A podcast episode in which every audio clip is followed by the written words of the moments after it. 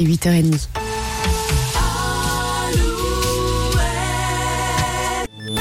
Alouette, les infos en Poitou-Charentes, Nicolas Mézil.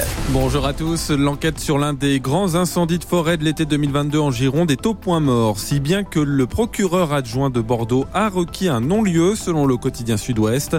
Aucun auteur n'a pu être identifié malgré la certitude d'un acte criminel. Près de 14 000 hectares de forêt avaient été dévastés en juillet 2022 autour de l'Andiras. Le juge d'instruction doit maintenant se prononcer.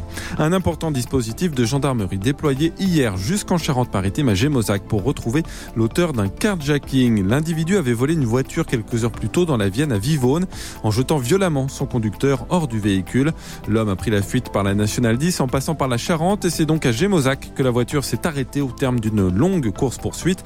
Mais le voleur est lui toujours en fuite malgré le déploiement d'un hélicoptère, d'équipes cynophiles et de barrages routiers. Trois ans et demi de prison ferme contre un homme de 43 ans pour violence avec arme en Charente. En septembre 2022, il avait ouvert le feu avec son fusil sur deux jeunes à Soyaux au champ de manœuvre. Les deux victimes avaient été blessées. L'ARCOM, le gendarme de l'audiovisuel et du numérique, remet en jeu aujourd'hui 15 fréquences de la TNT, près de 20 ans après son lancement. Il s'agit de celles de 11 chaînes gratuites comme C8, W9 ou BFM TV et de 4 chaînes payantes comme Paris Première. Elles devraient toutes déposer un dossier pour reprendre leur fréquence en 2025, mais d'autres candidats pourraient aussi faire leur apparition.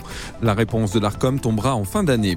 Le foot, la finale de la Ligue des Nations féminines ce soir. Les Françaises affrontent les Espagnols championnes du monde pour la première finale de leur histoire. C'est à 19h sur W9.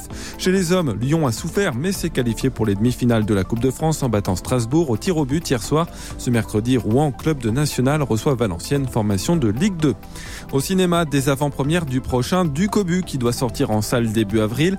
Ducobu passe au vert, réalisé par Elise Moon. Il est projeté à 16h15 au CGR de Niort et à 16h45 au CGR Les Minimes de La Rochelle. Elise Moon sera présent. La météo, les deux Charentes et la Gironde sont toujours en vigilance orange pour la crue de la Pas de pluie aujourd'hui, c'est même bien ensoleillé ce matin malgré quelques brouillards. Plus nuageux cet après-midi sous l'influence d'une perturbation qui nous occupera demain. Les maxis sont en hausse de 11 à 13 degrés cet après-midi, mais c'est plutôt frais ce matin. Il faut même parfois gratter les pare-brises avec 0 degré à Niort et à Barbezieux, moins 1 degré à Partenay, à Ruffec et à Châtellerault. C'est le matin Alouette avec Nico et Lola. Très bonne journée à tous.